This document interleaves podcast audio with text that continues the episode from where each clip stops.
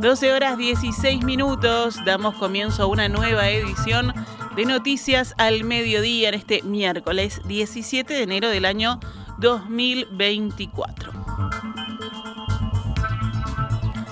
Vamos con las noticias. La doctora Mónica Ferrero permanecerá un mes más como fiscal de corte interina ante la licencia médica del fiscal subrogante Juan Gómez. El fiscal Gómez está de licencia médica desde fines de diciembre y Ferrero ocupa el cargo en sustitución. Ferrero hizo una consulta jurídica para poder continuar a la vez con su trabajo en la Fiscalía de Estupefacientes de la que ella es titular. El Centro Coordinador de Emergencias Departamentales informó cómo se está trabajando luego del extraordinario evento climático que afectó ayer en la mañana al departamento de Paysandú. El centro se encuentra desplegando acciones en diferentes áreas para atender la situación. Según los registros, se desplazó un frente de tormenta con vientos superiores a los 135 kilómetros por hora que afectó diversas zonas del departamento. Además, el evento de tormenta estuvo acompañado de intensas lluvias. Los relevamientos primarios contabilizados dieron cuenta de que 30 viviendas fueron afectadas parcial o totalmente. Asimismo, hubo diversas caídas de árboles, roturas de varios kilómetros de tendido eléctrico y desprendimiento de infraestructuras de áreas productivas. El temporal dejó sin servicio de electricidad a 2.500 clientes en Paysandú, según indicó el intendente interino Fermín Fariña a subrayado. Esta mañana quedaban 900 clientes sin luz. El SECOED se encuentra en sesión permanente, coordinando con todas las dependencias de la Intendencia Departamental, con apoyo también del Ministerio de Defensa, el Ministerio del Interior y demás integrantes del SECOED, manteniéndose en contactos también con el Sistema Nacional de Emergencias para gestionar el relevamiento y atención a la ciudadanía, procurando resguardar a los vecinos afectados y minimizar los riesgos derivados del evento climático adverso.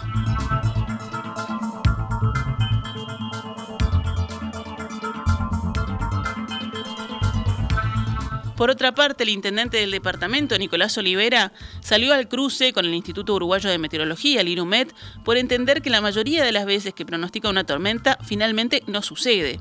La alerta naranja estaba, le dio en el blanco en el sentido de que iba a haber tormentas, reconoció en primer lugar el intendente en diálogo con el programa radial Primera Mañana del espectador. Sin embargo, segundos después aclaró, no le voy a decir cuántas alertas tenemos por mes, pero son unas cuantas y la mayoría de las veces no pasa nada, afortunadamente, dijo Olivera. Si yo le tiro 30 advertencias por mes, alguna le voy a pegar, está claro, ironizó luego.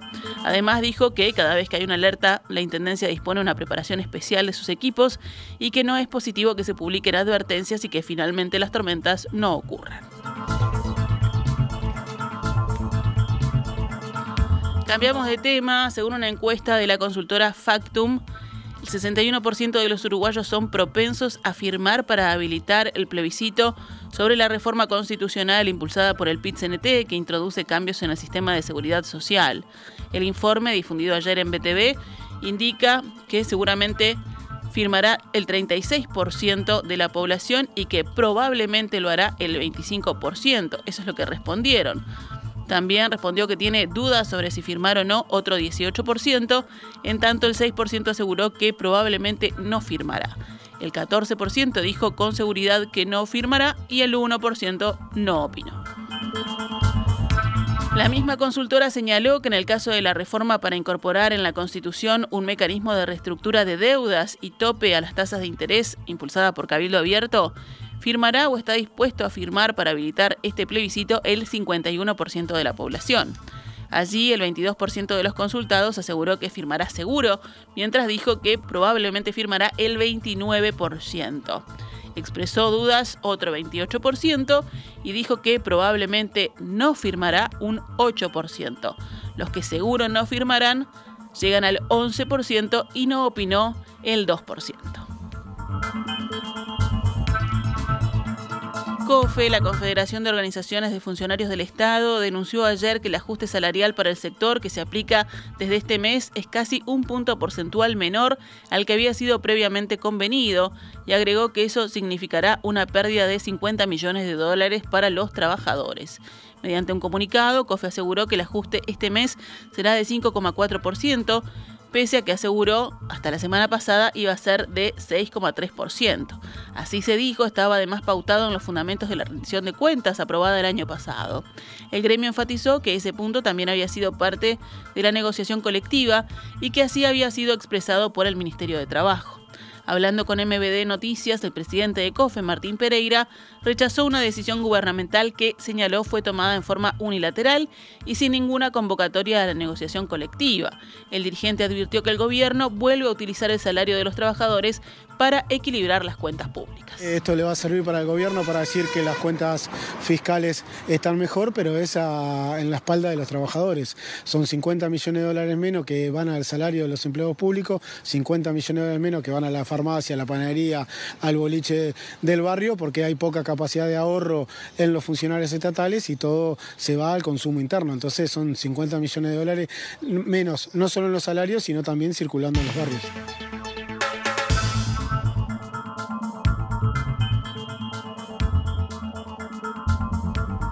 Pereira advirtió por otra parte que la medida afectará a la baja el índice medio de salarios con su impacto negativo en el ajuste en las jubilaciones y pensiones en el próximo año.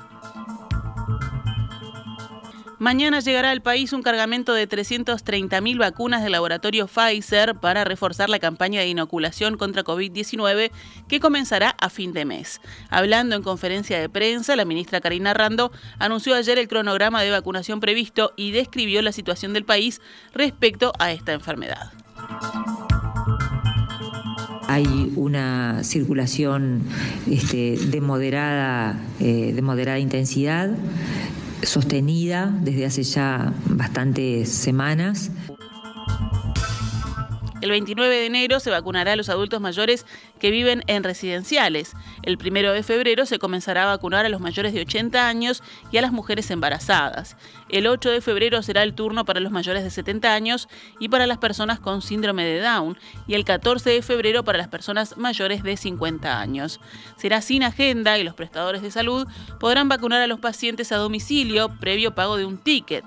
El Ministerio de Salud Pública indicó que hay 193.000 personas en todo el país que han recibido cinco dosis de vacuna contra COVID-19. La mayoría son mayores de 55 años. El 90% de las muertes atribuidas a la enfermedad del año pasado fueron en personas mayores de 65 años de edad. El presidente de la Cámara de la Construcción del Uruguay, Alejandro Ruibal, expresó ayer su preocupación por el robo de cables de fibra óptica en el tendido del ferrocarril central. Ruibal es el director de la empresa SACEM, integrante del consorcio Vía Central, a cargo de las obras del ferrocarril. Hablando con la prensa ayer, el empresario advirtió que existe un problema serio con los robos y con la vandalización de la nueva infraestructura. Es algo nuevo, está siendo vandalizado, roban los cables de fibra óptica que no le sirven para nada, pero los cortan y los roban. Entonces eso está generando algunos problemas con la señalización, lo estamos viendo con las autoridades, pero hay que entender que ahora va a venir un ferrocarril de verdad. No se puede andar haciendo ese tipo de daños, porque si va a haber un accidente, no va a ser un accidente de un tren chiquito a 40 kilómetros por hora. Ruibal explicó que las obras están en una etapa de ajuste en cuanto a la señalización y estimó que en marzo los trenes estén en plena operativa. El intendente de Río Negro, Omar Lafluf, anunció ayer por la noche que dará de baja unas 15.000 multas de tránsito en medio de los cuestionamientos de vecinos por lo que denominan fotomultas truchas en la ciudad de Fraiventos. Los vecinos reclaman que han sido multados por radares aun cuando respetaban los límites y, según su versión, con velocidades imposibles de alcanzar en plena ciudad, en algunos casos superiores a los 130 kilómetros por hora. La FLUF afirmó que periciaron dos veces los radares y que funcionan correctamente. Las multas cobradas están bien cobradas, están avaladas por el organismo nacional que se encarga de medir si es real o no. Vino el LATU y certificó por segunda vez. Vino una SEB y vio de qué forma se registraba la multa, dijo a la prensa la FLUF, luego de comparecer ante la Junta Departamental a pedido de la bancada del Frente Amplio. Sin embargo, la Intendencia procederá a dar de baja la mayoría de las multas. La forma que encontramos es el agotamiento de la licitación abreviada que está próxima a cumplirse. Al agotarse la licitación abreviada, 11.000 multas que están notificadas pero no están subidas al SUSIBE se dan de baja. Después de cumplir la licitación abreviada, lo que esté en el SUSIBE también se va a dar de baja. El total de multas son 26.000 y hay 15.000 que no están ni convenidas ni pagas. Esta solución que encuentro va a hacer bajar capaz que 15.000 multas, contó el intendente. Tengo años, 13 años de gobierno, he hecho muchas cosas muy buenas y esta no salió bien del todo y lo tengo que reconocer. Lo peor que puede pasar es que yo mienta, reconoció, pese a remarcar que lo que hizo la comuna tiene el respaldo del organismo que tiene que decir si está bien o está mal. Vamos con otras noticias. Un edil del Partido Nacional en San José falleció luego de un siniestro de tránsito en ese mismo departamento. Se trata de Marcelo Rodríguez, perteneciente a la lista 50, quien ayer conducía un auto cuando a la altura del kilómetro 83 despistó e impactó contra una columna, lo que provocó su fallecimiento, según informó el medio local San José Ahora. La Comisión Departamental del Partido Nacional lamenta la desaparición física del edil departamental Marcelo Rodríguez Chávez. Enviamos nuestras condolencias a su familia y a su lista 50, expresó en la cuenta de X del Partido Nacional en San José. Algunos dirigentes blancos a nivel nacional respondieron a la publicación. Mi solidaridad con la familia, escribió por ejemplo la senadora Graciela Bianchi. Lo sentimos mucho, apretado abrazo para la familia y amigos, que en paz descanse, escribió por su parte el precandidato Carlos Iafigliola. Nos vamos al panorama internacional. En Bélgica, el puerto de Amberes, uno de los principales puntos de entrada a Europa para los cárteles sudamericanos, interceptó en el año 2023 un volumen récord de cocaína que alcanzó las 116 toneladas. El ministro belga de Finanzas dijo hoy que ese volumen representa un aumento del 5% con relación a las capturas del año 2022, que ya habían sido récord, donde se habían interceptado 109,9 toneladas de cocaína. Israel intensificó hoy sus bombardeos en el sur de la franja de Gaza, donde se espera la entrega de medicinas para los rehenes israelíes a cambio de ayuda humanitaria para los gazatíes en el marco de un nuevo acuerdo. La agencia France Press informó de una serie de ataques aéreos nocturnos en la ciudad de Yan Yunis, en el sur del territorio palestino, y testigos indicaron bombardeos cerca del hospital Nasser, donde Israel afirma que se escondan responsables del movimiento palestino Hamas. Hamas indicó que al menos 81 personas murieron durante la noche en la franja de Gaza, donde la situación es catastrófica, según Naciones Unidas, en pleno invierno. El ministro de Relaciones Exteriores de Irán afirmó hoy, al margen del Foro Económico de Davos, que su país efectuó un bombardeo con misiles y drones en Pakistán con el objetivo de atacar a un grupo terrorista iraní. Ninguno de los ciudadanos del país amigo y hermano de Pakistán fue blanco de misiles y drones iraníes, afirmó. El denominado grupo Shaish al-Adil, que es un grupo terrorista iraní, fue el objetivo.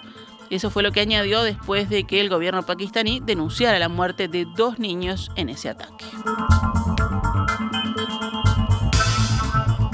Cerramos con deportes. Nacional y Peñarol jugarán hoy a partir de las 21.45 en el Estadio Centenario, el primer clásico del año. Será por la serie Río de la Plata en donde ambos acumulan un partido previo. Los tricolores superaron por penales a Unión, luego de empatar 1 a 1, y los carboneros vienen de perder 0 a 1 ante Newell's Old Boys. Por el mismo torneo, Danubio perdió ayer 1 a 2 ante Huracán en el Parque Saroldi. Ahora sí, nos retiramos con noticias al mediodía. Volvemos mañana pegaditos a En Perspectiva.